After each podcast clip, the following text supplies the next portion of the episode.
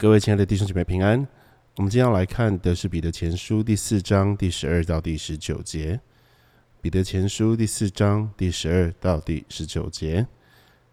首先，我们要来看的第十二、第十三以及第十四节。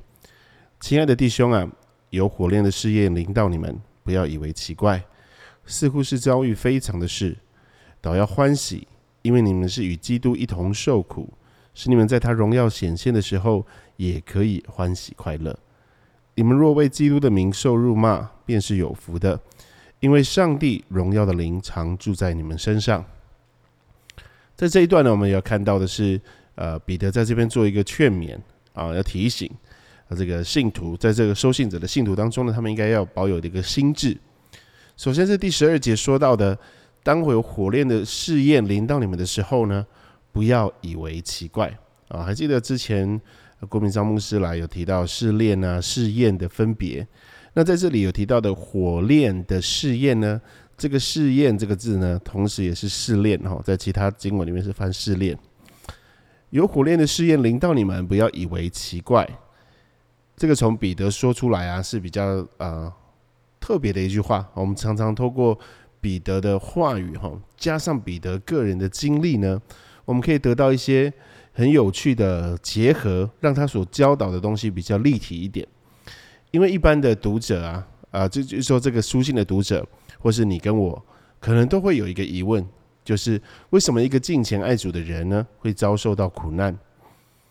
那是因为我们呢，遭受了这个世界的啊功利主义啊、道德主义啊、宗教主义所捆绑，所以我们认为呢，在有信仰的人。哦，甚至信仰到一个很虔诚的地步之后呢，他的结局跟后果呢，是应该是我们可以预期的那样子的好。那是因为我们的思维都被绑架了，都被关注了，所以我们想法都是这样子。我们想象的就是，呃，我来呃这个信仰，我参与这个信仰，我虔诚的投入其中，我应该要得到什么？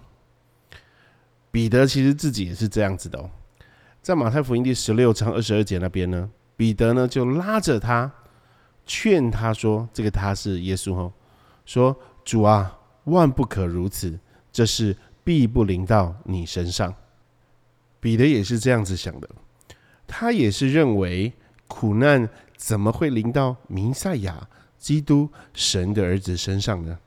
他不但尝试拦阻耶稣走十字架的道路，甚至在耶稣惨死在十字架上的时候，他所信的就崩塌了。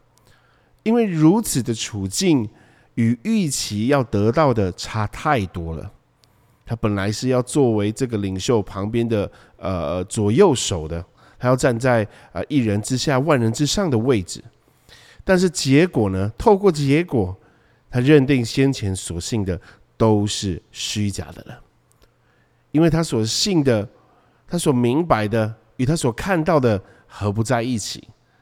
但是后来，他经历到了耶稣的复活，耶稣来恢复他的信心，来恢复他的信仰，以至于他今天能够在这段书信呢说：“有火炼的试验临到你们，不要以为奇怪，似乎是遭遇非常的事，就是不要像他一样，觉得这些事情不会发生，不可能临到我们。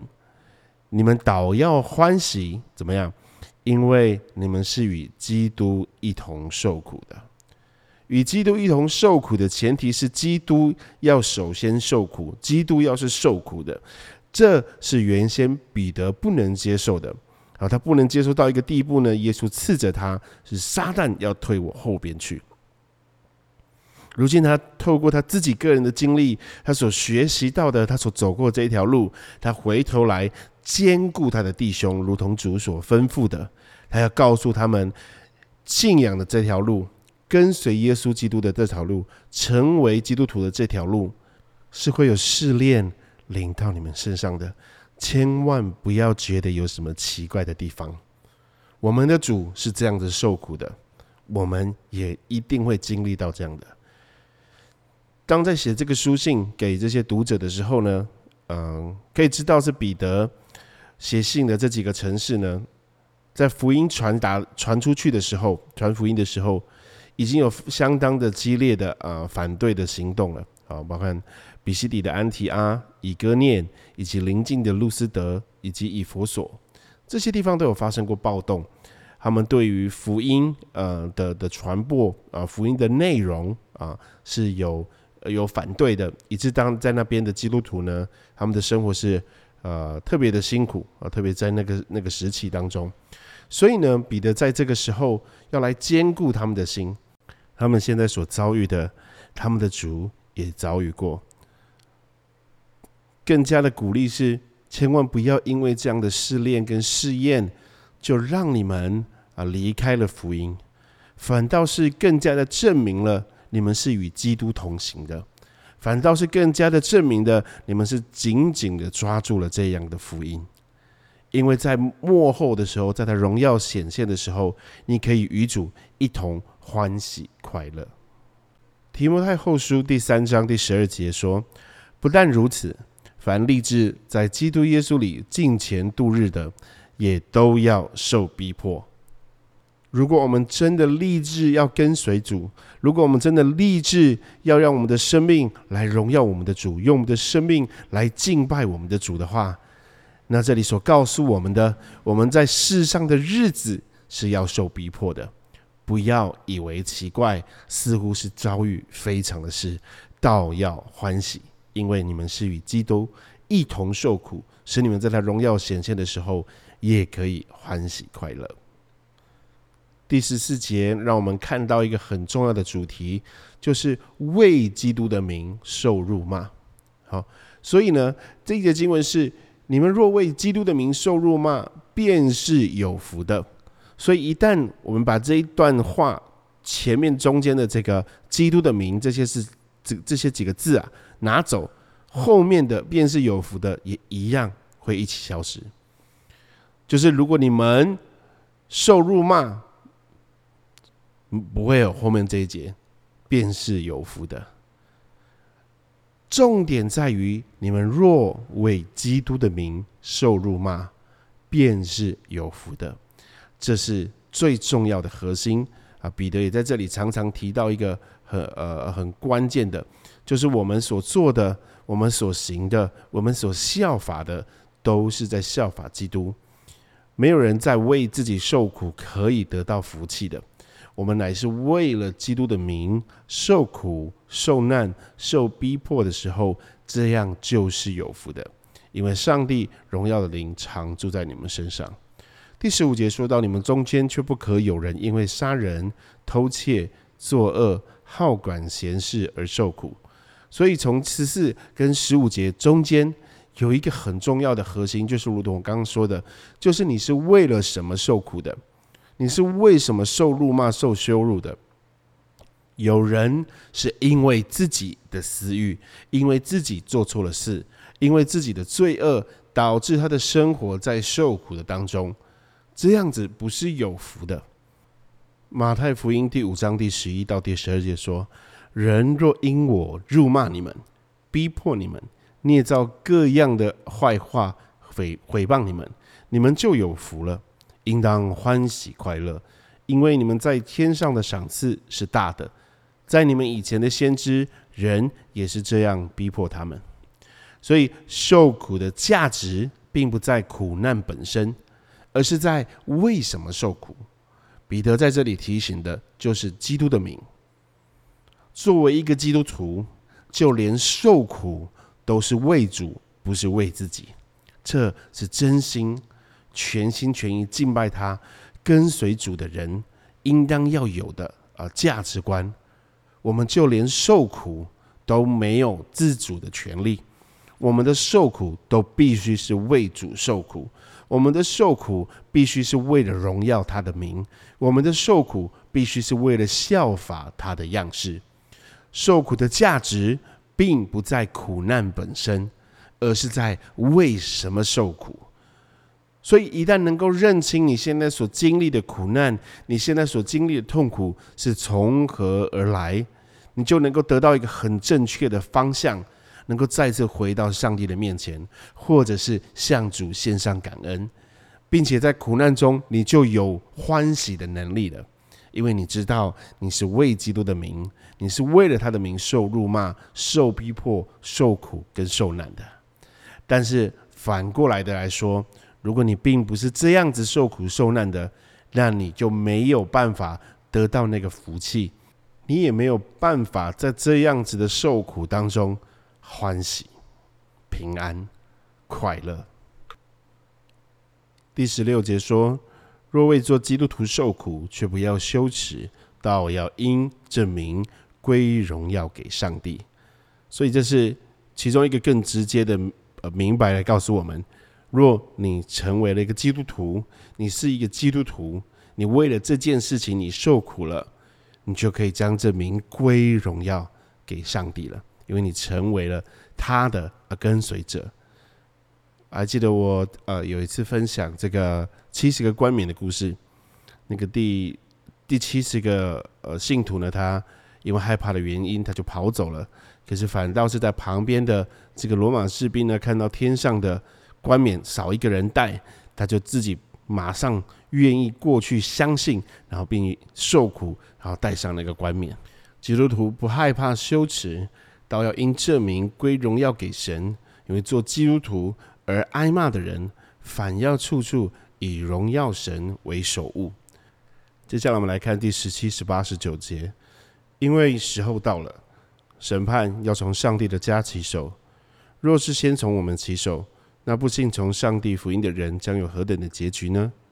若是一人仅仅得救，那不前进和犯罪的人将有何地可站呢？所以，那照上帝旨意受苦的人，要一心为善。将自己灵魂交与那信实的造化之主。这边呢，我们首先要来看到呢，就是审判要从上帝的家起手。那我们用从几个字来看哈，就是上帝的家好了。上帝的家呢，彼得前书第二章第五节有提到说，你们来到主的面前，也就像活石被建造成为灵宫。哦，这个当初在讲的时候，这个灵宫呢，就是上帝的殿、神的殿的意思。在这里呢，审判要从上帝的家起手。我不知道大家手上的圣经是什么版本，但是因为有一些版本呢比较靠近啊这个时代的，越靠近这个时代的版本呢，都会翻译成啊上帝的家人啊，或是呃上帝的这个呃女儿女啊女儿这样子。这个呢就有偏它原文的意思了哈，因为它原文的意思呢，这个上帝的家呢，应该是指神的殿才是。哦，是从神的殿开始的，而不是说上帝的家人或是上帝的儿女，因为这样子的焦点呢是不一样的。好，这边焦点呢是在从上帝的家开始的，是上帝的殿当中开始的。在前面呢有这个呃从这个字啊从从上帝的家起手，从这个字的原文呢，它通常是在代表要从一个地点开始，而非从。某些人的手中，好某群人，好某一批人，而是通常是从一个地点开始的。啊，在以西结书第九章第六节呢，这边说要将年老的、年少的，并处女、婴孩和妇女，从圣所全都杀尽。凡啊，只是凡有记号的人，不要挨近他。于是呢，他们从殿前的长老杀起。哦，所以这段经文呢，跟这里用到的从。跟殿呢是一样的，然后再说一次哦，以西结书的经文呢，第九章第六节后头所提到的，于是他们从好跟这个第四章第十七节的审判要从是用同一个字，也就是指着某一个地点开始的哈。然后呢，以西结束第九章第六节后面说，他们从殿前的长老杀起，所以是从那一个位置、那一个地方开始的。第四章十七节呢，这里是说审判要从上帝的家，也就是殿前，也就是这个殿的地方，所以呢是从一个地点开始的，是从一个区域开始的，是从一个地方开始的，这样子我们才能够比较明白他这边在所提到的审判要从哪里开始哦，审判是从教会开始的，然后呢，我们刚刚提到的以西结书第九章第六节。的后半段他说什么？于是他们从殿前的长老开始杀啊，从殿前的长老杀起。在彼得前书第五章第一节就提到了长老他在提醒长老啊，你们这些做长老的啊，你们中间与我同做长老的，他是在提醒他们了。所以呢，彼得在这里呢，应该是相当程度的受到了以西结书这段话的影响，所以他所讲的话呢，是从这样子的句型开始的，就是审判从上帝的家开始，并且是从上帝的家里面的长老开始，也就是那些领袖、带领者、负责喂养的人。接下来是经文的后半，若是先从我们起手，那不信从上帝福音的人将有何等的结局呢？这意思是什么？就是如果神在审判的时候，在那幕后的日子，他所带来的试验的火，让他的信徒，让他的教会要经历极大的痛苦，而我们在其中必须要啊坚忍坚定的被上帝所炼尽。那这样子的话，他所要施行的审判又是何等的可怕呢？那些拒绝啊福音信息的人，岂不更难受吗？所以第十八节说：“若是一人仅仅得救，那不前进和犯罪的人将有何地可战呢？”所以最后的最后，他来提醒读者，提醒了所有的信徒，提醒了你跟我。所以，那叫上帝旨意受苦的人，要一心为善，将自己灵魂交与那信实的造化之主。他再次提醒了我们。当我们遇到上帝的试炼的时候，我们应当如何、怎么样行呢？那就是要一心为善，好，并且要学习耶稣基督的样式，将自己的灵魂交予那信实的造化之主。接下来，让我来读一段啊，丁道尔新约圣经注释在彼得前书里面的一段话。我们乍想之下，必然觉得神未免太苛刻了。好像神的旨意就是叫我们不时要受点苦，然而我们若仔细思考，就会发现受苦乃是神最美善的旨意，没有其他的想法能叫我们更得安慰。我们因此知道受苦是有限度的，不但苦难到一个程度就会终止，苦难也只持续一段时间而已。把苦难量给我们的是我们的父神。他是创造主、救主，也是供应的主。